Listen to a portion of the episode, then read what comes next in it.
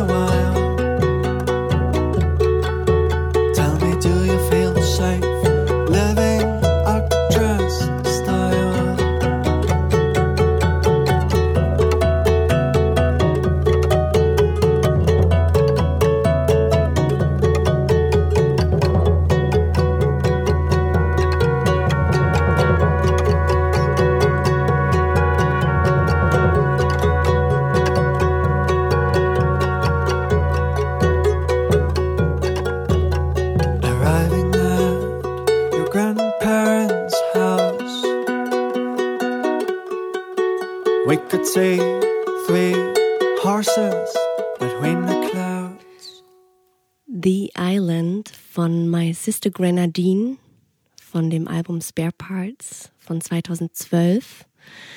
Und ähm, ich freue mich heute hier in unserem Studio Wolves and Sound in Berlin zu unserem zweiten Podcast Such a Wolf, Vinzenz Kokott von der Band My Sister Green, Grenadine zu begrüßen. Hallo Vinzenz, schön, Hallo. dass du da bist. Ja, ich freue mich auch. Hallo. Danke für die schöne Auswahl von diesem Startsong. Ähm, für mich äh, ist der Song voller Bilder und Skizzen und ähm, Geräuschen und ähm, ich fühle mich äh, in dem Song immer gleich auf diese Insel geholt. Ich habe es auch vor langem jetzt nicht gehört und war, auch, war sehr interessant, das nochmal zu hören und auch selber ein bisschen weggetragen zu werden. So.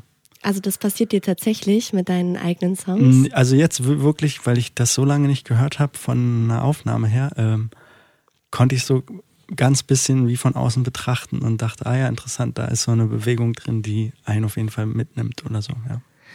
Und ähm, wenn du das so hörst, kommst du dann tatsächlich auch in eine andere Welt oder kommen dann eher so Erinnerungen aus der Zeit, äh, in der ihr an dem Album gearbeitet habt? Ähm? Ja, schon passiert? beides. Schon Okay. beides, ja. Also es gibt sowohl ähm, Erinnerungen an die Zeit im Studio, wo wir das aufgenommen haben. Es gibt Erinnerungen daran, ähm, wie der Text entstanden ist. Ähm, dann über den Text wieder, was hat den Text inspiriert, ähm, welche konkreten Begebenheiten, die ja dann nochmal eine ganze Weile vorher passiert sind.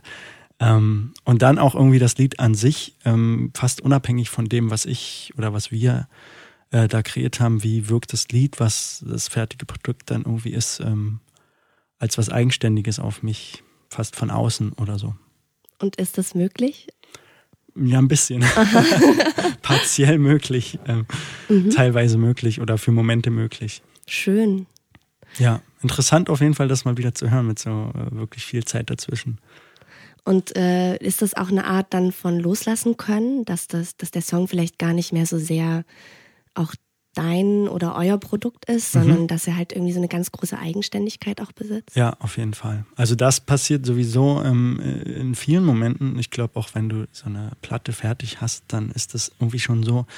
Ähm, dann verändert der sich ja auch live irgendwie fast wie eigenständig, auch wenn wir das spielen oder äh, Musiker das spielen. Ich finde das eigentlich so dann fast wie so eine eigene Person irgendwie. Mhm. Weißt du? Also die man, mit der man verbunden ist, die man auch gut kennt, die aber trotzdem eine gewisse ähm, immer eine Schnittmenge gibt, was man nicht so gut kennt oder was im Moment halt einfach passiert.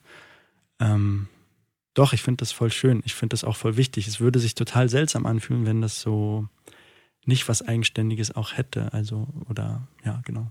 Und auch zu dicht dran wäre an dir in dem, was du gerade erlebst. Mhm. Ja, auf Das heißt, Songs äh, haben auch das Potenzial, dich zu begleiten und dir ähm, auch ähm, Sicherheit oder auch ein Gefühl von ähm, äh, auch vielleicht von Außenbetrachtung auf dich selbst zu schenken, also eine Spiegelung auch. Fall. Mm. Also über Sicherheit denke ich tatsächlich selten nach, Mhm. muss ich sagen. Mhm. Das ähm, ist interessant, dass du das fragst. Ähm, ich glaube, mit Songs ist auch nochmal sehr entscheidend, äh, ob das die eigenen Songs sind oder ob das Songs von anderen Menschen sind. Plus äh, ist es auch nochmal bei dem Song voll wichtig, ob man das jetzt so live spielt oder ob das aufgenommen ist. Also ehrlich gesagt, die Musik, äh, die ich komponiere, ich höre mir die, wenn die fertig aufgenommen ist, sehr selten dann nochmal Mhm. an. Also die Arbeit an einem Album ist immer so sehr intensiv oder ähm, ich habe oft eher so Verbindungen mit den Live-Performances von Songs. Bei den eigenen Liedern habe ich in letzter Zeit öfter gedacht, dass eher so die Texte auch so ein bisschen auf mich so nochmal ganz anders wirken oder auf Englisch sagt man backfire, so they Mhm. fire back at me aus so einer ähm, Dynamik, die ich vorher nie irgendwie für möglich gehalten habe. Also auch vielleicht wie ein bisschen Personen, die du dann irgendwie triffst und dann, dann sind die in einem ganz anderen äh, Kontext oder haben sich voll verändert oder man selbst hat sich voll verändert ähm, und nimmt sie dann anders wahr und Aber es ist kein Shut in the back oder passiert das schon auch manchmal? Nee, ist eher aus einem ungewöhnlichen Winkel erwischen sie mich dann nochmal und auch wirklich viel später oder Ja. so. Ja, genau. Und musikalisch weiß ich gar nicht, da musste ich nochmal drüber nachdenken in Ruhe. Also, Mhm. ja. Ich mag also bei diesem Lied auch sehr gern die Aufnahme. Ich mochte auch die Zeit, wo wir das aufgenommen haben im Studio. Es war sehr schön, wie wir alle da zusammengearbeitet haben. Ähm, Kannst du kurz sagen, wer wir eigentlich also sind? genau, mit ähm, Felix Koch ist Mhm. das aufgenommen, mit Angelina Katzaki ist das aufgenommen und ähm, Aufnahme Mensch war der Nikola Jeremik, äh, der jetzt äh, nicht mehr in Berlin wohnt, aber damals halt noch im Studio im Treptow viel gearbeitet hat und mit ihm zusammen haben wir äh, das Album und das Album davor aufgenommen. Genau. Und die Erinnerungen an diese Zeit, die du offensichtlich auch sehr genossen hast, ähm, Ja. kommt jetzt gerade noch. Genau, das war ein, Schön. eine sehr, ähm, ein sehr arbeitsamer Mhm. Monat, weil wir so wirklich äh, einen sehr tighten Zeitplan hatten und mh, erst sehr viel aufgenommen haben, dann sehr viel gemischt haben und gleichzeitig irgendwie noch Artwork und boah, blub, blub, blub, äh, die ganze Release-Vorbereitung äh, gemacht haben und die Tour irgendwie auch noch. Und also keine Ahnung, wie wir das alles auf die Reihe bekommen haben damals. Und ähm, ich weiß nicht, bei dem Lied hatte ich, es gibt auch beim Aufnahmeprozess im Studio immer so Songs, bei denen funktioniert das alles sofort und das flutscht irgendwie so. Meistens auch Songs, wo du es gar nicht so erwartet hast. Und andere Lieder, wo du denkst, ja, das nehmen wir jetzt schnell auf, die, äh, die sind dann viel arbeitsintensiver, als man denkt. Und das Lied war ein Lied, was ähm, aus meiner äh, Erinnerung so total smooth irgendwie geklappt hat bei der Aufnahme und dann auch schön beim Mischen klang und keine Ahnung, so. Es war rund. Genau, es war rund. Schön. Und ähm, gleich noch die Frage, ähm, äh, nehmt ihr zusammen auf, wenn ihr im Studio seid, oder ähm, macht ihr das über Overdubs? Ich vermute mal zusammen, oder? Also, Also damals war das so, dass wir, glaube ich, einen Großteil jeweils einzeln aufgenommen Ah, haben, weil okay. es auch ähm, platzmäßig einfach Mhm. ähm, nicht anders möglich war. Es gab aber auch einen Teil der Aufnahmen, die parallel waren. Das ist jetzt aber schon so drei, vier Jahre her, darum bin ich gerade ein bisschen überfragt. Also wir haben auf jeden Fall die Vocals dann immer einzeln aufgenommen, was ich Okay. äh, Mhm. so in Gesangskabinen stehen und singen, ähm, fand ich immer so sehr schwierig, weil das ja so ganz ähm, schallgeschützte Orte sind, die ähm, genau, wo es so, wo es sehr nackt ist, wenn man singt, wo es keinen so natürlichen Hall gibt und auch kaum Unterstützung sozusagen tonal. Ähm, daran erinnere ich mich viel, aber wir haben viel einzeln aufgenommen und das dann zusammengefügt und ähm, genau, so war das damals. Und ähm, bist du grundsätzlich gern im Studio? Macht dir diese Arbeit Spaß? Mm, Es ist, würde ich sagen, sehr ambivalent. Ähm, Inwiefern? ähm, ich finde es so paradox, dass man versucht, sozusagen Musik festzuhalten, weil ich denke, das ist so was, was sehr im Moment entsteht und was auch sehr auf den Kontext ankommt oder auf eine Reaktion oder eine, einen Austausch, sowohl äh, zwischen den Menschen, die Musik machen, als auch zu denen, die sozusagen zuhören. Und Musik aufzunehmen ist irgendwie so wie was Lebendiges und Freies so irgendwie einzufangen und irgendwie so für einen längeren Zeitraum zu konservieren, was aus meiner Sicht halt der Musik an sich so ein bisschen widerstrebt. Ähm, so, ich muss dann immer so an Blixer Bargeld denken, der irgendwann mal gesagt hat, ähm, so, Studio ist das Gegenteil von Musik oder Studio ist der Tod von Musik oder so. Und gleichzeitig ist es natürlich total spannend, was, ähm, was kann man überhaupt aufnehmen, was kann man so, what is possible to capture und was kann man einfach auch äh, im Bereich Produktion machen. Also wohin kann man Musik halt auch mit den Möglichkeiten, die ein Studio bietet, bringen. Das ist ja total spannend und total vielfältig. Und das wiederum finde ich total toll und macht mir Spaß, damit sozusagen zu arbeiten oder mich da mit Menschen auszutauschen, die da halt viel Ahnung haben und so. Ja, und ich denke mal, gerade so diese Freiheit, die die Songs ja auch auf Tour oder in den Konzerten haben, sich zu entwickeln Mhm. und auch vielleicht neue Gesichter zu tragen, Ja. die, die ist ja im, im Studio dann relativ klein. Ne? Also du hast ja schon offensichtlich eine größere und zentralere Vision jetzt für die Zeit im Studio, wie du den Song eben dann auch festhalten möchtest. Mhm, also es gab Und- auf jeden Fall pro Platte ähm, sozusagen Konzepte, wie das Album klingen soll oder wo es ungefähr hingehen soll. Und natürlich muss man sich dann irgendwie so festlegen. Also es gibt dann natürlich, wenn das äh, produziert wird und ähm, vervielfältigt wird, gibt es halt sowas wie eine finale Vision oder zumindest in dem Moment festgehaltene Vision, äh, Version. Und live ist das natürlich anders oder man kann natürlich auch sehr verschiedene Variationen und Versionen von Liedern machen. Das finde ich auch äh, super spannendes Feld. Ähm, so ist es aber mit vielen Dingen, also auch bei Sprache, ähm, wenn ich jetzt überlege, dieses Jahr habe ich ein Buch zum Beispiel äh, veröffentlicht mit Gedichten und das finde ich auch so ganz schwierig, sozusagen einen Text so abzuschließen, dass der dann so gedruckt wird und das ist dann sozusagen der Text und das ist das Buch und bei Sprache finde ich ist diese Abgeschlossenheit noch viel größer vorhanden als bei Musik. Ähm, damit habe ich irgendwie so ein Problem immer gehabt. Ne? Also Und ist es dir manchmal auch passiert, dass du ähm, zum Beispiel live dann gemerkt hast, wow, so ist der Song jetzt echt nochmal so ganz anders und schade, dass der nicht so aufs Album gekommen ist? Ähm, ich habe eher oft gedacht, dass es total spannend wäre, mal ein Album zu machen, wo man die Lieder sehr früh aufnimmt, so sehr nah am äh, Moment der Komposition dran. Und von mir ist auch sehr rau von der Aufnahmeweise. Und dass man vielleicht dann im nächsten Album oder zu einem späteren Zeitpunkt ein Album macht mit Liedern, die so sehr lange in so einem Prozess waren oder die sehr produziert sind, die vielleicht live gar nicht so reproduzierbar sind. Und dass man sich dann diese zwei Ergebnisse mal anguckt. Also das fand ich immer was Spannendes. Ne? sehr interessant. Ja. Hat nicht Glenn Gold das, Gold das auch mal gemacht? Das kann Ähm, durchaus sein. Genau, der hat in sehr jungen Jahren, glaube ich, ein Musikstück aufgenommen und das dann später im Alter nochmal aufgenommen. Ah, wow. Und da hat sich einfach so ganz viel auch von, von ihm selbst gezeigt. Also Ja. wie er sich selbst als Person auch äh, verändert und mit Tempo und Zeit ganz anders umgeht und Mhm. mit Verzierungen vielleicht eher sparsamer wird oder also Ja. ganz, ganz spannend. Also Ja, das kann ich total nachvollziehen. Also Das das glaube ich auch sofort. Ja, und ja. auch, dass sich zum Beispiel dein Tempo verschiebt oder dass äh, deine Ausschmückungen und Details sich verändern und so. Das ähm, kann ich auch aus, wenn ich mir angucke, bei mir das so voll vergleichen. Irgendwie jetzt, zum Beispiel Lieder, die ich jetzt schreibe, die sind irgendwie länger als die Lieder, die ich vor ein paar Jahren geschrieben habe und auch ein bisschen äh, das letzte Album mit My Sister Grenadine war zum Beispiel von so einer ganz bestimmten Hektik oder äh, von so einer Welt geprägt, in der es permanent so Druck gibt oder ähm, also die Welt, in der wir leben sozusagen.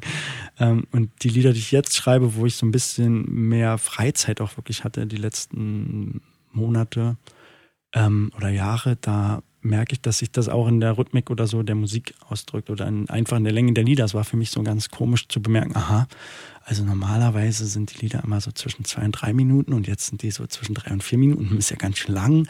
Sollte ich das Lied jetzt kürzen? Ach nee, das ist jetzt halt einfach so die Länge von dem Lied, so Geschichten. Also genau, ich würde dann eher so überlegen, ah ja, vielleicht mal so Lieder aufnehmen, wenn sie ganz früh in ihrem Entstehungsprozess sind und dann auch Lieder aufnehmen, die vielleicht so ganz lange schon gibt oder die auch dann sehr produziert sind. Ähm, das würde ich als Gegenüberstellung mal ganz interessant finden. Und für live hat es natürlich auch sehr viel mit den Personen zu tun, mit denen man mhm. das aufführt und mit den Orten, an denen man das aufführt. Also wir haben zum Beispiel sehr viel akustische Konzerte gespielt, die ähm, darum irgendwie auch überall möglich waren, also von Wohnzimmer über Café bis Club oder Theater, eigentlich alles. Und allein das bringt dich halt auch in völlig verschiedene Kontexte, wo auch das, was du dann da tust, jeweils äh, eine Variante von dem ist, was du, was du aufführen möchtest, sozusagen.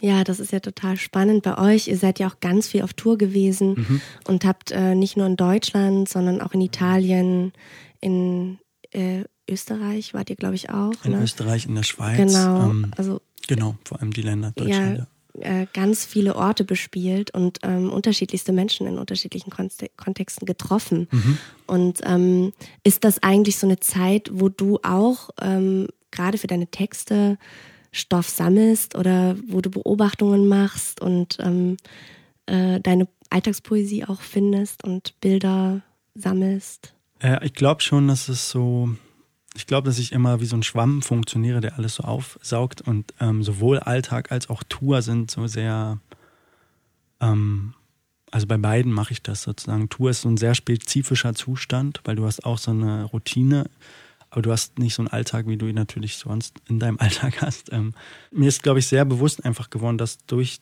den Fakt, dass ich Musik mache, sich mhm. sehr viele Räume oder Begegnungen überhaupt erst ermöglichen. Und das ist so, ähm, ja, das ist mir überhaupt erst bewusst geworden. Ich habe diesen Sommer zum Beispiel bei einem Tanzfestival äh, Musik gemacht und da gab es auch so einen Schlüsselmoment, wo so ganz, so ganz viele Leute so in einem Riesenraum so verschiedene Tanzbewegungen in Gruppen aufeinander zu und wieder voneinander weg gemacht haben. Es war so eine ganz ausdrucksstarke Situation und mehrere Musiker, Musikerinnen haben dazu Musik gemacht und alle haben das so voll äh, aus sich rausgelassen, was da gerade so passiert und auf einmal in meinem Kopf war so Klick, so Moment dachte, ey, wie, wie geil ist das denn hier und würde ich nicht Musik machen, würde ich das gar nicht erleben können und das sind so auch Momente, wo ich so ganz dankbar für sowas bin. Und hast du das eigentlich dann auch, dass du manchmal länger gerne bleiben möchtest an den Orten, wo du ja sicherlich dann auch eben intensive Begegnungen hast, viel Austausch? Mhm. Also hier möchte ich jetzt mal einfach verweilen. Ich mag nicht weiter, aber doch äh, ist halt der Tourplan irgendwie auch da und andere Leute warten? Ich glaube tatsächlich, dass ich das mag, dass man dann weiterfahren ah, muss. Okay. Also ich mag diese ähm, Reisebewegung und ich finde es irgendwie auch interessant, dass man dann nicht bleiben kann. Also natürlich nimmt man das oft erstmal so als so eine Art Mangel oder äh, Negativität wahr, so von wegen, ah, ich würde gern bleiben, aber es geht nicht. Aber ganz oft denke ich auch, ah, ist interessant, wir gehen jetzt und das ist wie so ein Schnitt, auch weißt du, wie in so einem Film oder so, die Szene ist jetzt erstmal vorbei und du nimmst es ja trotzdem mit. Also es ist ja nicht weg, nur weil du geografisch weg bist. Ja. Ähm, aber durch diese Notwendigkeit, dass du am nächsten Tag an einem nächsten Ort sein musst, gibt es halt sozusagen diese Schnitte oder diese Brüche. Und das genieße ich, weil sonst hat man solch spezifischen Situationen eher weniger. Und sind es immer Brüche oder ist es auch ähm, ein Verschieben, weil du hast ja auch die langen Fahrten mhm. und auch, also einerseits Zeitdruck, aber irgendwie dann andererseits auch Zeit, um mhm. das Warten auch auszuhalten oder auch vielleicht zu genießen. Ja. Nee, das ist, äh, beschreibst du super. Also Verschiebungen ist auch ein Wort, was mir dazu einfällt. Ähm, Dazu kommt, dass wir auch viele Orte mehrmals besuchen, sodass du dann die Leute halt zwei Jahre später wieder siehst, ne? Oder dass du E-Mail-Kontakt hast oder irgendwas, oder die kommen nach Berlin, sind ja, äh, viele Veranstalter sind ja selber auch äh, Musiker, Musikerinnen und also es ist dann gar nicht so linear mit der Zeit. Also den Eindruck habe ich generell, dass dieses Konzept von linearer Zeit sowieso irgendwie meistens Quatsch ist, wenn man sich das genauer anguckt. Für mich ist es oft eher problematisch, das Zurückkommen oder das wieder äh, in die vorher bekannte Struktur zurückkommen. Also bei allen Reisen, jetzt nicht nur bei Natur, fand ich eigentlich immer eher den Moment schwierig, wo man in, dahin zurückkehrt, wo es losging. Und nach Natur ist es, ähm, habe ich noch nicht so super tolle Wege entwickelt, wie ich jetzt so dieser ähm, Erschöpfung oder diesem dieses Loch, in das man dann fällt, irgendwie so entgegenwirken kann. Und vielleicht ist es auch absolut okay, dass man sich danach erstmal so uh, fühlt oder. Die berühmte Post-Tour-Depression. genau, aber auch dieses auf Tour sein ist natürlich ein sehr spezifischer Zustand, weil du hast recht, man hat einerseits einen sehr stark ähm, reglementierten Zeitplan und einen gewissen Zeitdruck, andererseits gibt es sehr viele freie Zeiträume, die eigentlich mit Warten und auch einer Form von Langeweile oder Diffusität äh, mhm. aufgefüllt sind, mit denen man auch umgehen muss. Also es ist so auch irgendwie eine Art Herausforderung und ich habe das immer ein bisschen mit so einem U-Boot beschrieben oder U-Boot-Gefühl beschrieben, weil man, man ist so unterwegs, man nimmt voll viel auf, aber man ist auch irgendwie wie in so einer Blase oder in so einem U-Boot und, und ist halt auf seiner Mission und es gibt mal ganz viel zu tun und mal hängt man nur so rum und es ist so, äh, so ein ganz komischer Zustand irgendwie. Ne? Also, ja. Genau. Ähm, es ist jetzt aber auch schon wieder eine ganze Weile her, dass ich auf Tour war. Darum, Wann ähm, warst du äh, mit glaub, Sister Ich glaube 2013 war das mhm. letzte Jahr, wo wir auf Tour waren und ähm, vielleicht jetzt, also ich vermisse das so ein bisschen auf Tour zu sein und vielleicht heroisiere ich das jetzt auch schon so ein bisschen oder glorifiziere ich das auch schon ein bisschen. Aber ich glaube, ich war immer jemand, der oder bin jemand, der das sehr mag, irgendwie unterwegs zu sein, auch wenn es anstrengend ist oder so. Aber es ist irgendwie für mich eher seltsam, dass man so ein sesshaftes Leben hat, wo man an einem Ort, äh, an einem meist gleichen Ort, meist den gleichen Alltag, die gleiche Routine hat. Das kommt mir viel seltsamer vor als dieses Unterwegssein.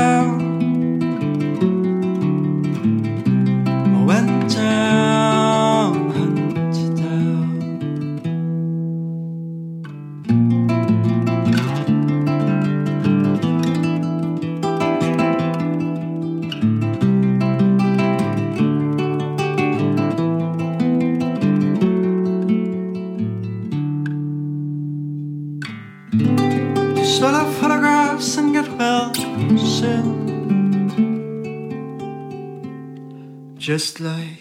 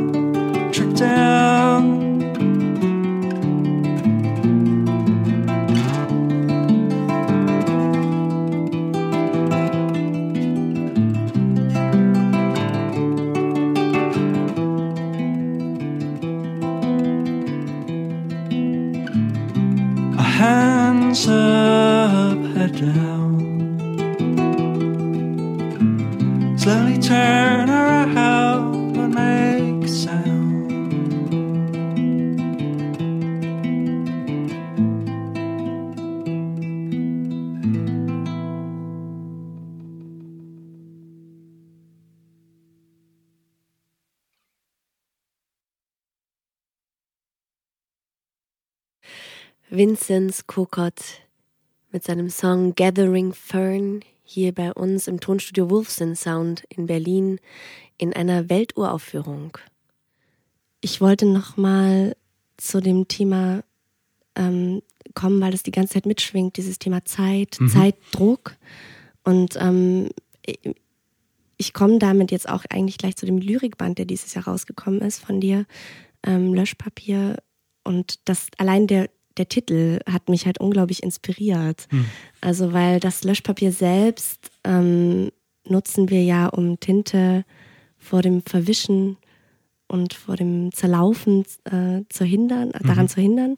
Und gleichzeitig ähm, sorgt es ja auch dafür, dass die Tinte nicht so tief ins Papier eindringen kann und ähm, die Dauerhaftigkeit dessen, was wir mit Tinte schreiben, nicht vielleicht ganz so intensiv ist, wenn wir sie mit Löschpapier äh, löschen. Und ähm, da, habe ich mich gefragt, ob das in diesem ganzen Wort Löschpapier für dich so ein ganz großes Sinnbild auch im Umgang mit Zeit und Dauerhaftigkeit ähm, komprimiert enthalten ist. Mhm, Also für mich ist es sowieso erstmal interessant, so ähm, zu hören, wie für jemand anderen der Titel wirkt. Äh, so. Ähm, Finde ich voll interessant, was du dazu sagst.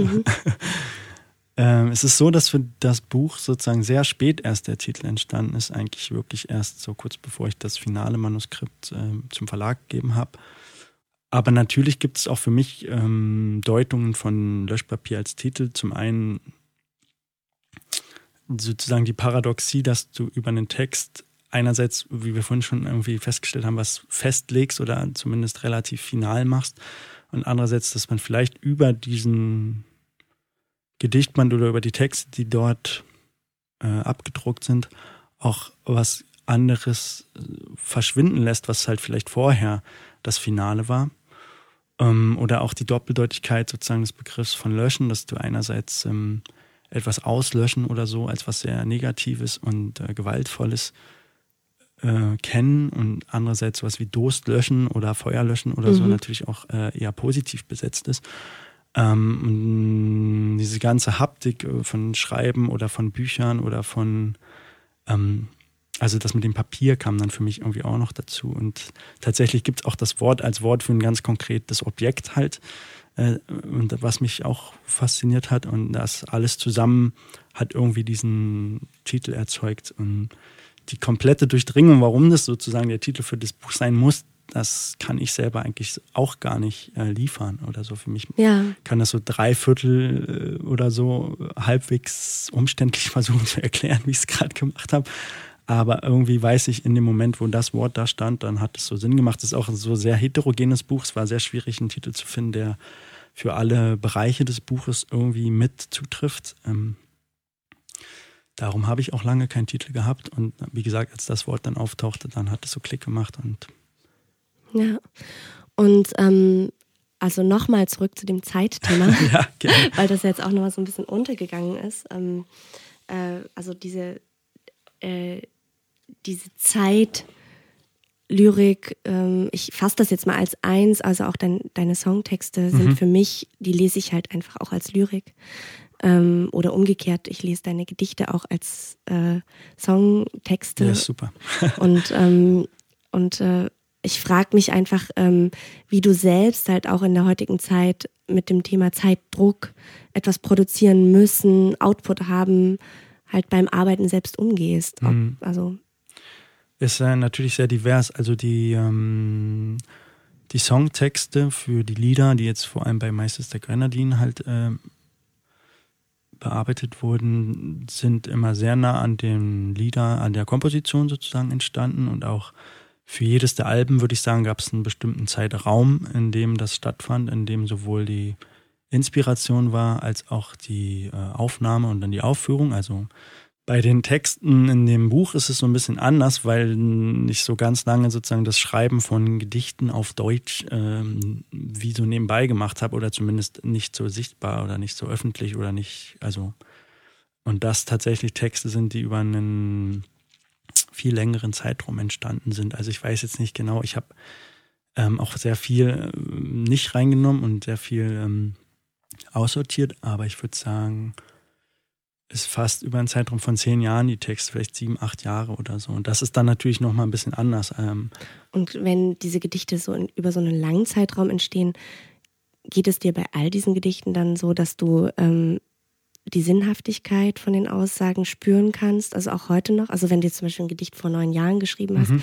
und du hast dich einfach auch verändert oder blickst vielleicht auch die Dinge anders an, also die ähm, Texte haben sich auch in der Zeit verändert mhm. Äh, und ich habe natürlich auch nur Texte ausgewählt, mit denen ich ja. jetzt irgendwie noch eine Relation habe.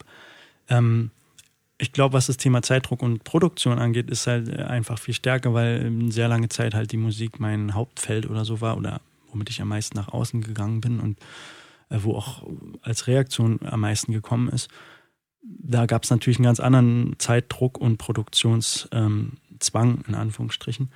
Und bei den Sachen, die man sozusagen unsichtbar macht, die, äh, die sind dann vielleicht ein bisschen anders gelagert. Ich würde nicht sagen, die sind total frei von dem Zeitdruck, aber mm, die stehen weniger in einem öffentlichen Licht und dadurch kann man vielleicht auch ein bisschen weniger Druck da irgendwie mhm. spüren, wenn man die schreibt mhm. oder so. Ähm, ich glaube, ganz allgemein ist es ja interessant, dass heutzutage es total wichtig ist, dass jeder oder jede Künstlerin, jeder Künstler, egal auf welchem Feld jetzt oder in welchem Medium, ähm, darauf angewiesen ist, was zu produzieren. Also ich glaube, es ist fast nicht möglich, irgendwie einfach nur Lieder zu schreiben, äh, sondern jeder braucht halt CDs äh, und jeder braucht halt irgendwie Aufnahmen, was er dann wieder verkaufen kann, etc. Also ich habe auch eine Weile mir mal versucht vorzustellen, was eigentlich ein produktionsloser Künstler oder eine produktionslose Künstlerin in einer kapitalistischen Welt äh, überhaupt, äh, ob es den überhaupt geben würde oder wie der wahrgenommen würde oder sie ja. Also das ist so fast ausgeschlossen eigentlich von dem gesellschaftlichen Kontext, in dem wir leben, sondern es ist sozusagen ganz normal und selbstverständlich, dass wir permanent so Sachen produzieren und ähm, oder zumindest auch vorgeben, dass wir gerade genau, produzieren. Die also gerade die ganze auch. Social Media Ecke, da genau. geht es ja ganz viel auch um dieses dieses Vorgeben, ich bin produktiv, mhm. auch wenn es vielleicht gar nicht der Tatsache entspricht. Ja. Oder du eben einfach auch gerade gar nicht produktiv sein willst. Ja. Also sozusagen ein virtuelles oder ein materielles Produkt aus äh, am Ende oder im Prozess darzustellen oder so. Und ein Künstler oder eine Künstlerin, die einfach nichts produzieren würde, das wäre halt wirklich sozusagen ein recht radikaler Ansatz. Eigentlich ist, ich bin gar nicht sicher, ob das überhaupt lesbar wäre in einer, ähm, jemand, der den Markt nicht bedient, sozusagen. Ne? Ganz abgesehen davon, dass es natürlich dadurch krasse ökonomische mh, hm, Konsequenzen hat. Also ja, genau. und, und wahrscheinlich auch äh, die Gefahr bestünde, dass sie selbst produziert wird dann. Also angenommen, sie würde sich den Raum nehmen dafür, ihre Unproduktivität sichtbar zu machen. Mhm. Oder also, halt dieses, ähm, dieses Image halt des ja, Produktes, dass genau. man quasi nicht. Ja, es ist sehr schwierig, wie gesagt, jenseits von dieser Marktverwertungslogik zu sein und, ähm, und nicht vereinnahmt zu werden. Und nicht vereinnahmt zu werden. Mhm. Und von daher muss man schon klar sagen, klar, auch ich oder auch wir äh, äh, waren da in, ähm, in sozusagen den Umständen, denen alle sind. Und es gab auch immer ähm, Diskussionen darüber, dass man sich die ganze Zeit an so einem Limit von Geschwindigkeit oder an so einem bestimmten Limit von ähm, Selbstausbeutung oder so oder von Arbeit äh, bewegt. Also ähm, dass man einfach immer, weiß ich nicht, Lieder schreibt, äh, zusammen Arrangements macht, das aufnimmt, eine Tour bucht, auf Tour geht, zurück ist, die ganze Arbeit, die ringsrum ist, etc. Und das über einen längeren Zeitraum und das auch als das Normalgesetzte, obwohl das eigentlich nicht normal ist, weil man dann irgendwann so einen starken Erschöpfungszustand hat, dass man das ja gar nicht mehr leisten kann. Ähm, genau. Ist so ganz schwierig, da nicht irgendwie. Also da irgendwie noch autonom oder halbwegs autonom sich drin zu bewegen, ist, glaube ich, sehr schwierig. Ich glaube, es gibt halt meistens nur so Phasen von einer manischen oder eine Vielmacherei und dann gibt es den Zusammenbruch und dann geht es wieder von vorne los oder so. Aber auch da sozusagen jenseits zu sein oder andere Formen von, sagen wir jetzt mal, künstlerischer Arbeit oder Arbeit allgemein zu etablieren innerhalb der Gesellschaft, wie sie jetzt strukturiert ist oder dem System, in dem wir jetzt leben, ist, glaube ich, fast unmöglich oder sehr, sehr schwer zu erreichen. Und ähm, du hast ja jetzt gesagt, dass du dir die letzten Jahre auch äh, quasi bewusst mehr Zeit genommen hast. Ähm, mhm. Äh, ist es jetzt für dich so, dass, dass du gerne, wenn du jetzt mit My Sister Grenadine oder einem anderen musikalischen Projekt wieder ähm, äh, die Produktion ankurbelst und äh, vielleicht auf Tour gehst und ähm, ein Produkt auch herstellst und verkaufst, mhm. ähm, dass du es anders machen möchtest? Also dass du zum Beispiel das, was du jetzt in den Jahren auch für dich erfahren hast, was, wie wichtig ist mir die Art meines Umgangs mit Zeit, mhm. Dass das mit einfließt? Oder denkst du, es wird wieder so einfach laufen wie vor ein paar Jahren? Ja, auch? das ist äh, eine schwierige Frage. Ähm also wie, wie stark schätzt du dich da ein? Also auch in deiner Widerständigkeit? Also ich glaube so drei Sachen vielleicht. Einmal glaube ich, dass so eine andere Praxis, wenn man sie für sich selber so ein bisschen versucht zu etablieren, wie ich jetzt vielleicht die letzten zwei Jahre gemacht habe, dass sich das ähm, automatisch unterbewusst auf dich auswirkt und auch auf deinen Körper sich einschreibt, dass man ähm, zum Beispiel Lieder macht, die ein mhm. bisschen länger sind. Länger dauern, so. ähm, andererseits klar, diese die Frage, die ich momentan wirklich viel habe und die ich auch noch nicht beantwortet habe, ist so, okay, wie kann man anders künstlerisch arbeiten als mm, mit dem Tempo und der Art und Weise, wie ich das bisher gemacht habe oder bis zu einem bestimmten Zeitpunkt gemacht habe, weiß ich noch nicht. Bin auch äh, ehrlich gesagt, ähm, also ich spreche einfach viel mit Leuten darüber, was da Lösungen sein könnten und hole mir viele Eindrücke oder so. Und das Dritte ist, glaube ich, dass es natürlich äh, schon so ein Sog Effekt gibt, dass es, glaube ich, sehr schnell sehr möglich ist, dass man wieder in sozusagen die alte Struktur oder die vorhandene Struktur oder die vorgegebene Dynamik reinrutscht. Also ich glaube, dass die Praxis so ein bisschen entscheiden wird, was wie jetzt die nächsten Jahre und wie die nächsten Schritte sind. Und ich fand auch den Punkt jetzt gerade total wichtig, dieses Wissen darum, dass sozusagen, ich nenne das jetzt mal der Rückfall, ja. immer anstehen kann. Also ja. das, das, das, ist ja auch total wichtig. Also, ja, die also Strukturen haben sich ja nicht nee. verändert, sondern genau. ähm, ja. ich glaube, was der Rückfall ist, ist einfach nur so, ja, man geht sozusagen raus in die Welt und dann sind das halt die vorhandenen Strukturen und äh, wenn man anfängt, sich innerhalb derer zu bewegen, dann ist das sozusagen einfach der Fakt, wie, ja. wie welcher Geschwindigkeit zum Beispiel man äh, bestimmte Dinge machen sollte. Und darum ist eher die Frage, okay, wie können wir das schaffen, irgendwie andere Produktionsweisen oder Arbeitsweisen oder Herangehensweisen sogar schon äh, zu etablieren. Das ist natürlich sehr schwierig. Also wie ist das? Ähm, da ist ja sicherlich auch unglaublich wichtig, mit Leuten in Kontakt zu sein mhm. und zu arbeiten, mit denen du auch genau darüber sprechen kannst. Ja.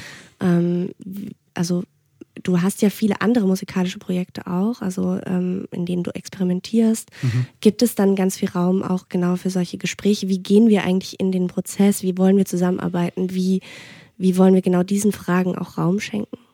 Also zum einen suche ich das Gespräch natürlich mit Leuten, mit denen ich schon lange zusammenarbeite, zum Beispiel Felix Koch, mit dem ich jetzt mhm. bei My Sister Grenadine ähm, viele Jahre zusammengearbeitet habe. Und, Und den wir auch kennen von, von Guy Swimmer, Dale, genau. Nils Swimmer, genau, der letztes Mal bei uns war. Der, ähm, also mit dem spreche ich darüber und werde auch Anfang nächsten Jahres ein Gespräch nur zu diesem Thema haben, weil es wow. natürlich sehr abstrakt ist, aber auch sehr konkret unsere mhm. Leben betrifft. Mhm. Ähm, auf den Feldern, wo ich sozusagen rumexperimentiere, da gehe ich erstmal ganz anders an die Sache ran, weil ich mich sehr oft einfach als ein Amateur oder so wahrnehme, der einfach mal guckt, was so passiert. Also ähm, als Beispiel, ich mache jetzt seit diesem Jahr also Musik für ähm, improvisierten Tanz, für Kontaktimprovisation und ist eigentlich mehr oder weniger durch Bekanntschaften und ähm, Zufälle so entstanden, obwohl mich das natürlich auch vorher schon interessiert hat und ich jetzt nur einfach noch keinen Zugang dazu hatte oder halt noch keine Zeit haha, mhm. dafür hatte.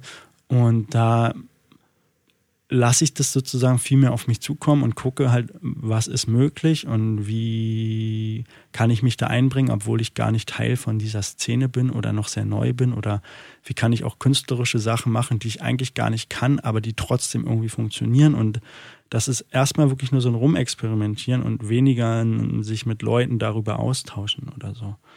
Sobald die Sachen aber konkreter werden und sobald die Sachen zum Beispiel Projekte werden, an denen viele Menschen hängen, die alle irgendwie künstlerisch arbeiten und man mit den Leuten dann planen muss oder wenn man dann Anträge schreibt oder wenn man einfach guckt, okay, können wir ein Stück weit davon leben? Ab dann stellen sich diese gleichen Fragen, die es bei My Sister Grenadine oder die es bei der Literatur äh, im Literaturbetrieb gibt, auch wieder. Also man, ja. ich glaube einfach, ähm, also zum einen glaube ich, dass es mich künstlerisch sehr interessiert, verschiedene Sachen zu machen und dass es sozusagen auch äh, vielleicht auf einer ökonomischen Ebene gut ist, wenn es verschiedene mhm. Standbeine mhm. gibt oder so. Und man muss das, wie gesagt, auch immer mit allen Leuten abstimmen, die ja auch alle so ganz viel machen ja. und auch alle irgendwie ihre Miete bezahlen müssen. Ja. Und ähm, irgendwie sind wir ja letztendlich, äh, sitzen wir da alle in dem gleichen Boot. Und es ist halt die Frage, ob man sich dann solidarisch verhält oder unsolidarisch agiert. Ne? Also und ich, ich ja, ich finde jetzt auch total spannend, also dass es nochmal so deutlich wird, wie wichtig die halt auch dieser zumindest die, diese gesellschaftspolitische Relevanz deiner Arbeit halt auch ist. Mhm. Also dass du halt, also gerade wenn du jetzt mit anderen Leuten dich austauschst, dann geht es ja ganz viel um Vernetzung und vielleicht auch tatsächlich Strukturen zu schaffen, in denen wir, also in denen ihr überleben könnt und äh, nicht nur überleben, sondern leben und auch gut arbeiten könnt. Und, ähm, und das muss ja irgendwie anders funktionieren als in dem, was bisher an Strukturen vorhanden ist. Also das heißt, da kommt halt auch irgendwie so ganz viel Arbeit auf dich zu ähm, mit ich, anderen Leuten zusammen. Ja. Und dann bist du ja auch nicht nur Künstler, sondern eben auch politischer Aktivist oder sozialpolitisch unglaublich umtriebig und möchtest das bewegen. Also ich hoffe zumindest, dass wir so äh, Möglichkeiten finden, weil strukturell sozusagen ganz wenig Platz ist und ich jetzt auch, mhm. wie gesagt, gar keine Antworten oder mh, eindeutige Perspektiven habe. Mhm. Ähm, ich, ich hoffe halt immer, dass sich in dem Dialog oder in den Austausch oder in der Praxis halt Sachen eröffnen oder so. Ne? Also und da, ja, genau, agiere ich halt ja. mit so einem wachen Fragezeichenblick oder so, keine Ahnung. Und bin auch immer sehr offen dafür, was andere Leute mir für Erfahrungen mitteilen oder wie sind verschiedene Szenen auch immer verschieden gelagert. So, vielleicht arbeitet man auch einfach etwas, wo man sein Geld verdient und macht seine künstlerische Arbeit völlig unabhängig davon. Also es ist sowieso die Frage grundsätzlich auch, wie sehr das durchökonomisiert ist oder ist es so wirklich erstrebenswert, ich lebe von meiner Kunst. Also für mich ist die Frage auch nicht so klar mit Ja oder Nein zu beantworten. Zum Beispiel. Also es ist ein sehr offenes Feld irgendwie. Warum ist es für dich so schwer, deine eindeutige Position zu, einzunehmen? Na, weil ich, weil ich glaube, dass wenn du wirklich von deiner künstlerischen Arbeit leben möchtest, dass du sehr viele Kompromisse sozusagen machen musst, um davon gut oder halbwegs gut leben zu können. Mhm. Und darum ist es natürlich fragwürdig, wie weit sozusagen der ökonomische Faktor deine künstlerische Arbeit beeinträchtigt.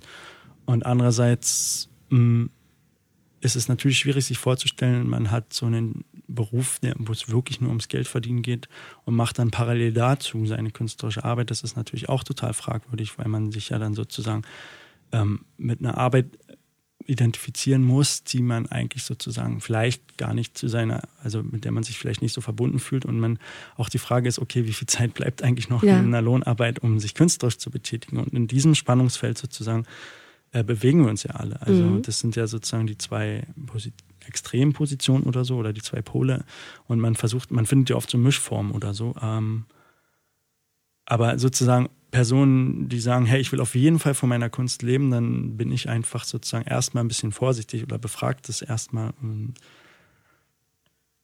weiß nicht, ob das an sich erstmal so erstrebenswert ist, wenn ich dann nur so künstlerische Arbeit leiste, die jetzt auch vielleicht nicht so aneckt oder so Fragen stellt, dann ist das für mich auch nicht so interessant. Mhm. So, ja.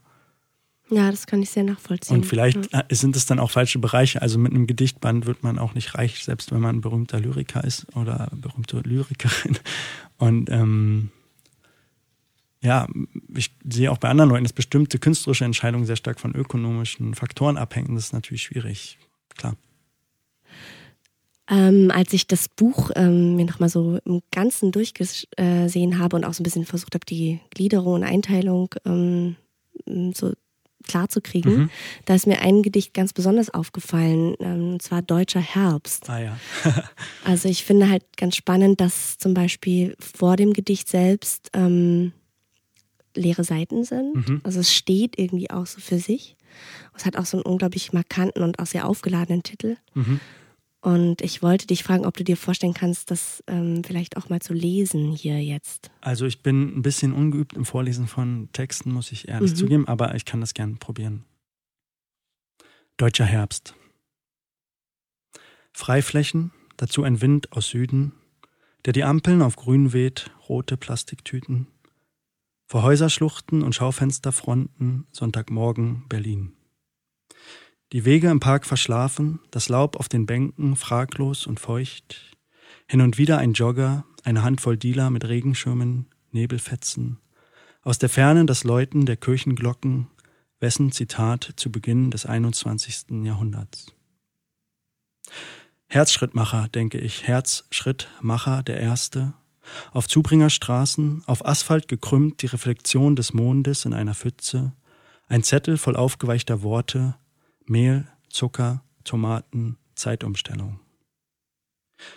Glut noch, so weiß ich, doch wo, nicht hier, nicht nach der Festsetzung der freudigen Gedanken, die tanzend den Argwohn der Zollbeamten nährten, jene, die den Sommer im Norden verbringen und warten, warten, bis es kälter wird, emsig, eisig, einsam, zurückkehren zur Verhaftung der Zeitzeugen des einstigen Sonnenlichts. Gegen Erinnerung. Die Republik nur ein Verlauf hinter Zäunen, Parzellen aus Graubrot, ein Riss, ein Dokument, ein Fadenschein. Land unter Flaggen und Bannern auf Dauerschleife, Wiederholungen im dritten Programm, jede Woche sechsmal Montag, einmal Stillstand, Sprechblasen mit Buchstaben drin, Rabatte in den Supermärkten, Parkplätze auf Autobahnen, Rasthöfen, Verkehrserhebung, Betonasketen, Vogelflug am Horizont, zart, brutal, müde, leer, die Augen des Kritikers, vor 20 Jahren gingst du über den Grenzstreifen nach drüben und wurdest seitdem nicht mehr gesehen. Ich träume manchmal noch klamm und heimlich, als Relikt an den Maschinen träume von Freiflächen, von einem Wind, der die Ampeln auf grün weht, von einer Magie des Ähnlichen, einer Glut, die zum Flächenbrand wird, von Pflastersteinen, die abgetragen den Strand erkennen lassen, von Inseln in purpurnen Ozeanen, von Kunterbunt, dem leichten Herz, Rhythmusstörung. Wie war nochmal dein Name? Ach ja, genau, jetzt kann ich mich erinnern, kann von Luft und Liebe leben, von einer Tasse Espresso und einem Tag mit Freunden, nur hier nicht im Herbst, wo es nichts gibt zum Atmen, nichts. Nur eines vor allem, eines wollen sie, immerfort ihre heilige Scheißruhe. Ruhe bitte, Ruhepol, Ruhetag, die Ruhe weghaben, ruhig Blut, ruhig Brauner, die Ruhe vor dem Sturm zur Ruhe, lieber tot als lebendig, lieber Eigentum als Traum, lieber Vater, liebe Mutter, liebe Anwesenden. Es ist mir hier zu eng geworden, ich gehe den Wind suchen, drum schickt mir die Post in den Süden nach. Das war Deutscher Herbst in dem von Vinzenz Kokott erschienenen Gedichtband Löschpapier, 2015 im Sezession Verlag erschienen und gelesen vom Autor selbst. Vielen Dank, Vinzenz. Gerne. Das ist ja auch in dem Buch ganz auffällig. Ähm, dass, wenn ich da so durchblätter, eigentlich die ganze Zeit sich Formen verändern. Also es ist unglaublich heterogen. Mhm. Und äh, mal nimmt so ein Gedicht ganz viel Platz ein, dann ist es verstreut, es verläuft sich, es hat so, ein, hat so verschrobene Ränder und also auch optisch finde ich das irgendwie mhm. ganz doll beeindruckend und äh, ziemlich, also auch teilweise überfordernd, weil es halt so viel ist. Okay. Und ähm, äh, diese Formen, ähm, haben die für dich auch, also haben die eine Musikalität, haben die eine, haben die einen Rhythmus für dich? Also mhm. ist das auch ein musikalisches Buch? Auf jeden Fall. Also ich glaube, ich kann das gar nicht. Ich kann, also zum einen, es ist für mich was Visuelles. Ich sehe auch die Sprache. Ähm, und ich sehe auch den Text als etwas Visuelles und zum anderen über die, was die Musikalität betrifft, ähm, es ist für mich gar nicht möglich, Sprache oder Text äh, jenseits von zum Beispiel einer Rhythmik oder einer Melodie oder so wahrzunehmen. Also das, das, das würde mich, mich wiederum ja. völlig überfordern. Ich kann mir das gerade gar nicht vorstellen, was, wie so ein Text wäre. Und natürlich in dem Schreiben des Textes oder der Texte spielt das eine sehr große Rolle, auch dass der dass Inhalt und Form sich da einfach sehr stark gegenseitig bedingen und äh, auch große Auswirkungen sozusagen haben auf das, was man dann letztendlich da als Text oder als Gedicht äh, druckt oder was man dann als die Version, die halt stimmt oder passt oder am ehesten passt, äh, aufschreibt. Ja. Und ähm, wie, wie schwierig oder wie anspruchsvoll wird dann für dich zum Beispiel die Frage oder wie herausfordernd ist für dich die Frage, wie du das dann vielleicht auch vorträgst oder wie deine Gedichte performiert werden hm. können? Ja, da, das ist für mich gerade noch so ein, ein Feld mit großen Fragezeichen mhm. tatsächlich. Ähm, also keine Lesereise, Vinzenz weiß ich noch nicht. ähm, das weiß ich noch nicht. ähm, also äh, zum einen sind in dem Buch Texte, die ganz klar auch als sozusagen Sprechgedichte ähm, ausgestellt sind und wo sozusagen ein Vortragen oder ein, ja, tonaler Vortrag ähm, sich sehr anbietet und sie auch dafür ein Stück weit geschrieben sind. Ähm, zum anderen interessiert mich eigentlich sehr, okay, wie kann man diese Texte in einen Kontext bringen, die, der nicht eine klassische Lesung ist, weil klassische Lesung ich auch oft so als sehr weiß ich nicht, ein bisschen langweilig, ein bisschen elitär, ein bisschen ernst. Ja, auch zu ernst mhm. wieder so wahrgenommen habe. Es, es gibt bestimmt auch Lesungen, bei denen das nicht so ist und vielleicht sollte ich auch einfach mal eine, in Anführungsstrichen, klassische Lesung machen. Aber mich hat jetzt auch viel interessiert, wie kann man diese Texte ähm, mit Klang oder mit Musik oder mit Sound in Verbindung bringen und was passiert auch, wenn nicht so sehr der Autor und die Autorin da sitzt und ihren seinen Text, der jetzt die Welt erklärt, äh, vorliest, sondern was passiert zum Beispiel, wenn äh, Google Sprachprogramm oder so diesen Text vorliest, mhm. während man selber dazu halt Musik macht und also eine Entpersönlichisierung oder so einsetzt. Und vielleicht, nachdem man so ein paar Regeln gebrochen hat, kann man durchaus auch mal wieder was Klassischeres machen. Also das ist eher so ein Feld, wo ich denke, ah ja, da ist so voll viel Möglichkeit und da bin ich auch wieder Amateur und Anfänger und ähm, Suchender und mal gucken, was da so passiert. Ich habe im Sommer zum Beispiel ein Projekt gemacht mit ähm, Lennart Melzer und Lea Danzeisen, mhm. ähm, die, mit denen ich sozusagen, wo wir einen Teil der Texte genommen haben, die durch Computer äh, Stimmen halt haben lesen lassen und dazu sozusagen Soundscapes und ähm, live improvisierte elektroakustische Musik gemacht haben. Das haben wir dann wiederum in einem in einer Garage eigentlich in so einer Gemeinschafts ähm, Autowerkstatt in Kreuzberg aufgeführt, also auch an einem Ort, wo sozusagen nie Lesungen stattfinden würden oder wo man jetzt nicht Literatur erwarten würde. Mhm. Ähm, das war sozusagen ein sehr dekonstruierender Prozess, der aber auch sehr interessant war, und auch zu gucken, okay, wie sind die Reaktionen der Leute darauf und wie verändert sich eigentlich mein Verhältnis zu den Texten und wie ist die Wechselwirkung zwischen Klang und Wort im weitesten Sinne. Und wie hast du das erlebt, diese Performance? Ja, ich fand das interessant. Also ich, ähm, ich habe mich wirklich gut damit gefühlt, dass ich nicht meine Texte vorlese, sondern dass ich das, ähm, ich habe das vorher durch so Sprachprogramme gejagt und auf Kassette aufgenommen und dann zu bestimmten Momenten der Soundperformance halt diese Kassetten abgespielt. Äh, ich fand es auch interessant, dass andere Menschen dazu was reingeben. Also es ähm, gab sozusagen auch Gedichtzerschnipselungen von Lea und Lennart, die da auch mit eingespielt wurden, wo ich dann auch wieder einen anderen Zugang zu diesen Texten äh, gefunden habe. Und das, teilweise also das heißt, ihr habt die Gedichte zerschnitten und dann neu zusammengewürfelt? Oder nee, es gab von einem Gedicht mhm. sozusagen mhm. auch ähm, Bearbeitungen von Lennart und von Lea, glaube ich, die auch dann da ähm, abgespielt wurden, mhm. wo es dann so rhythmisch und auch von der Zeitversetzung und über Repetition und so ah, okay. die Texte ganz anders ähm, wahrgenommen wurden und auch ganz anders, als ich sie eigentlich in dem Buch zum Beispiel konzipiert habe. Oder ich habe teilweise auch so ähm, Übersetzungen machen lassen von Übersetzungsprogramm und das dann wieder ins Original zurück übersetzt und dann so die Differenz, die dabei entsteht, weil diese Programme ja nicht perfekt sind, schon gar nicht bei Lyrik oder so, ja. ähm, diese Differenz dann jeweils auch vorgespielt. Also dass man einfach nicht wieder so einen finalen Text hat, den jetzt der geniale oder ungeniale Autor oder Autorin dann vorträgt, sondern dass auch die Texte in den Prozess mit ähm, eingebunden sind und die Wörter ja auch Klang zum Beispiel sind und auch eine Rhythmik haben oder dass natürlich bestimmter Teil der Musik auch sehr nah an Sprache wiederum sein kann oder allein wenn du ein Radio benutzt oder so bei diesem Soundexperiment da ja auch wieder jemand spricht sozusagen. Und ich fand es total ähm,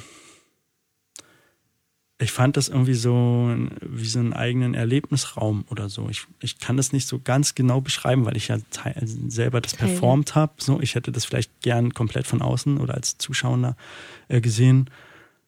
Aber es hat mir irgendwie ermöglicht, äh, einen anderen Zugang nochmal zu meinen eigenen Texten zu finden oder eine erste Experimentierraum zwischen Klang und Wort zu finden und es hat mich auch wieder offener gemacht, vielleicht doch wieder auch mal oder auch klassischere Konzepte zu probieren oder so, auch, auch doch mal eine Lesung zu machen oder so. Dann habe ich noch ein Gedicht äh, im Band selbst entdeckt. Ähm, das heißt Ja. Und äh, ich würde mich freuen, wenn du das auch noch für uns lesen könntest. Mhm. Gerne. ja. Sonne, Regen, Sonne, Regen, Wolkenfelder, Himmel, blau. Tag für Tag, Tag ein, Tag aus. Tag hell, Nacht dunkel, am Tag darauf, Tag hell, Nacht dunkel und ein und aus und ein und aus und einmal eins mal eins macht blau, macht weißen Himmel auch mal aus. Hell, mach dunkel, mach hell, mach dunkel, mach kurz, mach lang, mach weiße Lichtmaschine blau, mach Dämmerung fast so wie grau. Ziehen Wolkenfelder, Wind zuhauf, von warm zu kalt, zu Tag zu lau, von schwarz nach hell, von matt zu laub, von Zeit zu Zeit gehen Sonnen auf. Bis weiß zu heiß, zu kalt für blau, zu Tag wie grau, wie Nacht zu Staub, wie Wind, wie Tau vom Himmel senden, Sonden, Sonne, Regen, Sonne, Regen, Sonne, Regen, blau.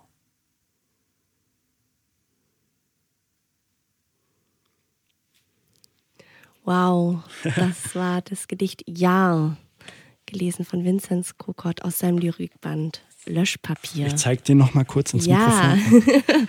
so fühlt sich's an, so sieht es aus. Ein wunderbarer Gedichtband. 2015 beim Sezession Verlag erschienen. Ähm, wo kann man den Band bestellen? Am in besten? jeder Buchhandlung. Falls ihr in Neukölln wohnt, geht in die Buchkönigin. genau. Ich finde echt wirklich auch nochmal jetzt im Gespräch ganz doll beeindruckend, ähm, wie du zum Beispiel in der Musik von My Sister Grenadine schon ganz am Anfang.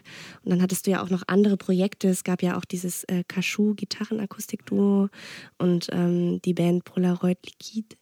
Und ähm, immer wieder habe ich halt auch so dieses, diese Lust am Spielen und am Experimentieren gesehen. Aber ich finde, jetzt bist du noch mal offener auch für so, also ein Weggehen vom reinen Musik machen hin zu Bewegung und experimentieren mit Körper, mhm. experimentieren mit Raum, experimentieren mit Sound und Worten. Ja. Und, und das finde ich unglaublich beeindruckend, wie du da jetzt immer so, immer äh, größer und ganzheitlicher da auch wirst mhm. in deinem, also dein Experimentierfeld wird irgendwie so ganz groß und ähm, ich glaube, als ich anfing, Musik zu machen, war mir nicht so bewusst, dass das natürlich auch über den Körper die ganze Zeit mhm. stattfindet. Du entdeckst es halt äh, im Verlauf der Zeit. Genau. Ja. Oder als ich auf einer Bühne ganz am Anfang stand, war es einem natürlich nicht so in dem Maße bewusst, dass die Bühne so ein ganz spezieller Ort und Raum ist. Äh, die ganze Frage von Performance ist über die Jahre auch bei My Sister Grenadine viel stärker geworden. Und tatsächlich, als ich jetzt so vor ein bisschen mehr als einem Jahr angefangen habe, äh, mich mit Tanz zu beschäftigen, und auch äh, Improvisationstanz selber dann angefangen habe, im zeitgenössischen Tanz, war der Zugang über einen Körper oder auch über Körpertherapie, über somatische äh, Konzepte etc. Ähm, noch stärker im Vordergrund. Und erst zurückblickend ist mir bewusst geworden, Mensch, Musik machen ist ja eigentlich auch so mega körperlich oder singen oder so, mhm. eine Stimme, ein anderes Riesenthema sozusagen. Mhm. Ähm, und auch zu Menschen, die sich bewegen, live improvisierte Musik zu machen, ist nochmal was ganz anderes, als irgendwie Lieder zu schreiben oder Gedicht zu schreiben, die dann in einem Buch abgedruckt werden. Mhm. Das Buch ist dann das Produkt, das, was wir vorhin schon hatten, in, in seiner Finalität und Vermarktbarkeit. Ähm, also auch in dem Moment eigentlich zu einer konkreten Aktion äh, Sound zu machen oder selber irgendwie improvisierte Musik zu spielen und zehn Minuten später, äh, ah ja, jetzt mache ich keine Musik, ich gehe jetzt mal tanzen. Äh, und die Wechselwirkung zwischen der Sache und nach 20 Minuten tanzen gehst du wieder an dein Instrument und spielst Mhm. irgendwas, das ähm, ist tatsächlich was, was ich so als sehr bereichernd und neu empfinde und wo ich denke, ah ja, krass, ich bin einfach wieder so am Anfang, aber es ist, es ist interessant. Also ich mag die Rolle des Amateurs oder ich mag die Rolle des Hochstaplers, der, wo alle denken, man kann das total gut, aber man kann das eigentlich gar nicht und ähm, mal gucken, was passiert oder so. Ne? Also Ja. genau.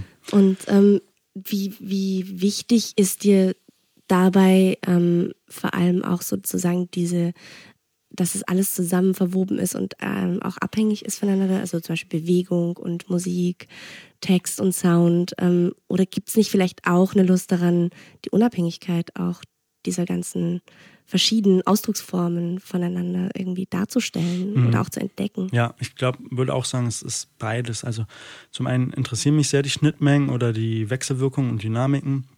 Zum anderen ist es auch völlig ähm, nachvollziehbar und okay, sozusagen die Bereiche für sich stehen zu lassen. Ja, also das Buch ist halt ein Buch und ähm,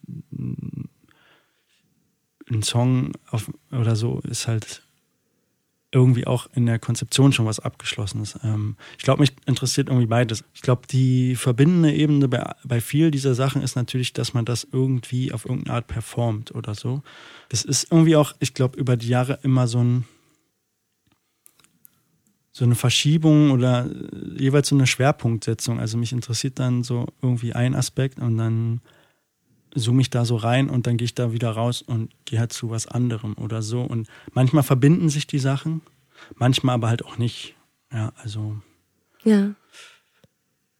ich zum Beispiel gucke auch ganz viele Filme oder ich mache auch Fotografie und das habe ich jetzt zum Beispiel noch gar nicht in irgendwelche äh, anderen künstlerischen Prozesse eingebunden. Aber wer weiß, vielleicht fange ich irgendwann an, Filme zu machen oder so. Ähm, und ich denke, dass ich kann das schwer einschätzen. Irgendwie dafür bin ich zu nah an mir dran. Ich glaube Mhm. einfach, es ist für mich voll interessant, das miteinander zu verbinden. Es ist auch interessant, das allein sich anzuschauen, sozusagen. Ja. Ja, kann ich schwer. Ja. ja. Ich habe halt nur eben gedacht, dass es manchmal auch spannend ist, wenn man in dieser, also auf der Suche nach der Unabhängigkeit ist, man halt eben dann nicht unbedingt die Brille des Lyrikers aufhat oder der Musikerin, wenn, wenn ich tanze. Ja. Und halt, sondern eben auch vielleicht mal so ganz andere äh, Blickwinkel aufs Tanzen zum Beispiel werfe Mhm. oder einnehme. Und das kann ja auch unglaublich fruchtbar sein. Und ich kann mir vorstellen, dass du das auch erlebst und Ich versuche, also ich glaube, es findet wirklich beides parallel statt. Ich glaube, ich sehe sehr oft, wenn es so strukturelle Ähnlichkeiten zwischen bestimmten Dingen gibt oder ähm, mich interessiert wirklich auch Intermedialität oder wo sind Schnittmengen und gleichzeitig ist es natürlich möglich, sozusagen sich auf eine Sache zu fokussieren und da so voll tief reinzugehen und erstmal gar nicht so zu gucken, okay, wo verbindet sich das jetzt mit was anderem oder wo gibt es eine Analogie oder eine Ähnlichkeit. Ja. Wie ist es jetzt für dich, Vincent? Also, was hast du Pläne für 2016? Möchtest du etwas ganz unbedingt machen und worauf kannst du gut und gerne verzichten? Ähm, ich glaube, ich habe, weil, also es ist gerade zum Ende dieses Jahres so, dass sehr viele Sachen, die ich dieses Jahr gemacht habe, sich so ein bisschen konkretisieren. Oder ich gerade das Gefühl habe, sehr viele Sachen werden so ein bisschen mh, konkreter und spruchreifer, um doch wieder sowas wie Projekte und so Kannst zu du, nennen. Möchtest du Genau. nennen? Ähm, also zum einen habe ich wieder Lust, äh, Songs zu schreiben und auch wirklich Ja. mit Leuten an Songs zusammenzuarbeiten. Und ob das jetzt My Sister Grenadine sein wird oder was anderes, ähm, das muss ich sozusagen noch klären und äh, sehen. Ähm, zum anderen gibt es aus dem Umfeld von dem Tanz halt und auch, auch Musikmachens so zwei Projekte. Das eine ist äh, Minimal Improvisation, was so zwei äh, MusikerInnen ähm, sozusagen als Konzept entwickelt haben, wo es sehr viel um die Wechselwirkung von ähm, relativ limitierten äh, Menge an Bewegungen und Sounds geht. Also wo, aufge wo es Performances geben wird, wo es halt ähm, um Das ist auch ein sehr explorativ, ich kenne das, also das ist sehr explorativ, ne? Also Genau. So auch, Also die hatten jetzt, glaube ich, jahrelang Research und haben jetzt Mhm. auch äh, finde ich, ein sehr tolles Konzept entwickelt. Ah, okay. Und in Mhm. der Gruppe der Menschen, die das dann performen, sowohl als Tanzende als auch als Musikerin, ähm, bin ich jetzt sozusagen mit drin und mit denen wird sozusagen für Wow. 2016 Sachen geplant. Dann gibt es halt das Radical Contact, was ähm, versucht, Tanz und sagen wir mal ähm, politische Dinge miteinander zu verbinden. Also wo es jetzt auch schon seit ein paar Jahren eine Community gibt, die sich in Schweden jedes Jahr trifft. Und das wird jetzt sozusagen versucht, auf international ähm, äh, regelmäßig stattfinden zu lassen. Da hatten wir jetzt unseren ersten Workshop vor ein paar Wochen, wo es halt um äh, Inklusion, um Safer Spaces, um ähm, sagen wir mal, in Fragestellung von Mainstream und Heteronormativität im Tanzbereich gab, wo, also es ist ein Projekt, wo ich mitarbeite, was mich sehr interessiert, wo ich konzeptuell als auch als musizierender, als auch als tanzender Mensch sozusagen dabei bin. Ähm, ich habe in dem Zusammenhang halt auch äh, Lust, weiterhin so improvisierte elektroakustische Musik live zu machen, zu Bewegung, vielleicht auch gern zu was Szenischem auf der Bühne oder so. Mhm. Ähm, genau, das sind so ein bisschen die Baustellen. Dann habe ich jetzt halt auch zwei Jahre äh, von Hartz IV gelebt. Das heißt, ich werde jetzt auch für nächstes Jahr mir irgendwie versuchen, eine Stelle zu organisieren, wo ich äh, wieder so für Lohnarbeit, äh,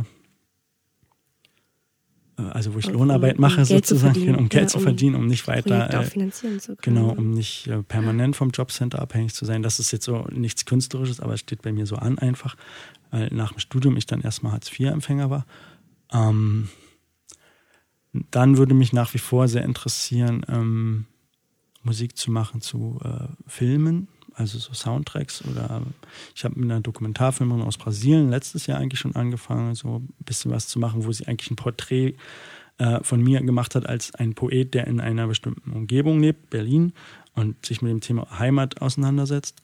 Ähm, und wir dann aber gedacht haben, hey, eigentlich zu dem Dokumentarfilm, in dem sehr viele verschiedene Menschen gezeigt werden, ähm, könnte man auch Soundtrack dazu machen. Wieso mache ich das nicht oder so? Ähm, genau.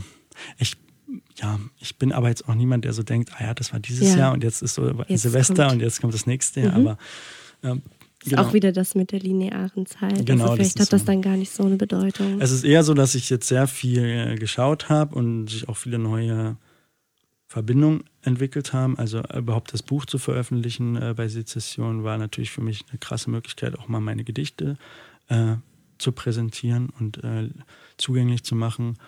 Und auch im Bereich von improvisierter Musik und von Tanz habe ich jetzt so im Laufe der Zeit viele verschiedene Leute getroffen und so langsam kristallisieren sich sozusagen Ja. Sachen raus. Und ich muss eher gucken, okay, ähm, wie organisiere ich das und wie priorisiere ich das oder eben halt auch nicht. Ähm, muss mir wirklich mal so eine Übersicht äh, machen. Und Es nimmt ja auch unglaublich viel Zeit in Anspruch. ja, ich habe also auf jeden Fall wieder äh, Ja. relativ viel zu tun. Zeitdruck, Und ja. ähm, genau, und dann ist es fast eher fast so eine organisatorische Frage, okay, wie kann ich das Mhm. alles gut äh, unter einen Hut bekommen und gleichzeitig auch noch irgendwie Geld verdienen. Und das muss ich mir erstmal so, das steht vielleicht so alles für nächstes Jahr an. Ja. es bleibt total spannend und ähm, ich wünsche dir auf jeden Fall bei all diesen Projekten, dass du weiterhin so eine große Lust am Experimentieren, am Prozess und Offenheit mit reinbringst. Und ich freue mich über jede deiner Performances und Inszenierungen. Dankeschön. Und vielen, vielen Dank, dass du da warst, Vinzenz. Sehr gerne. Danke auch an Antonio für die Technik. Und ähm, Ja, Wir- danke, Antonio. yeah! Ohne dich wäre es und nicht draußen, möglich gewesen. Und draußen ist es dunkel, obwohl es wahrscheinlich erst um drei ist. und ähm, ja, wir machen uns mal ans Mikrofonieren und ähm, hören gleich Hören noch, noch ein einen neues Lied. tollen neuen Song von Vinzenz Kokott. mit dem Titel Future Flames. Vielen Dank. Vielen Dank, dass du da warst. Gerne. Vinzenz.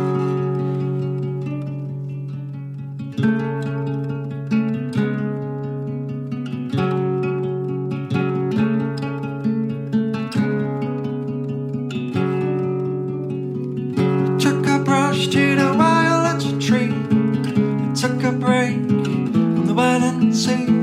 Let's take a walk in a forensic forest. Stick my tongue out, you stick your tongue out. These are humble explosions. This is public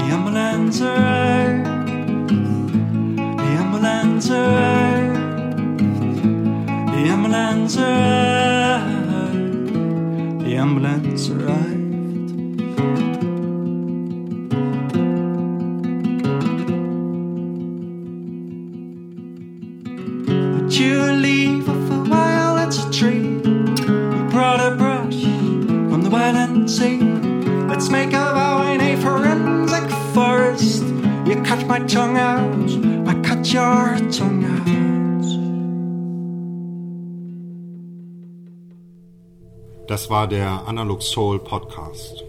Mehr Musik auf www.analogsoul.de.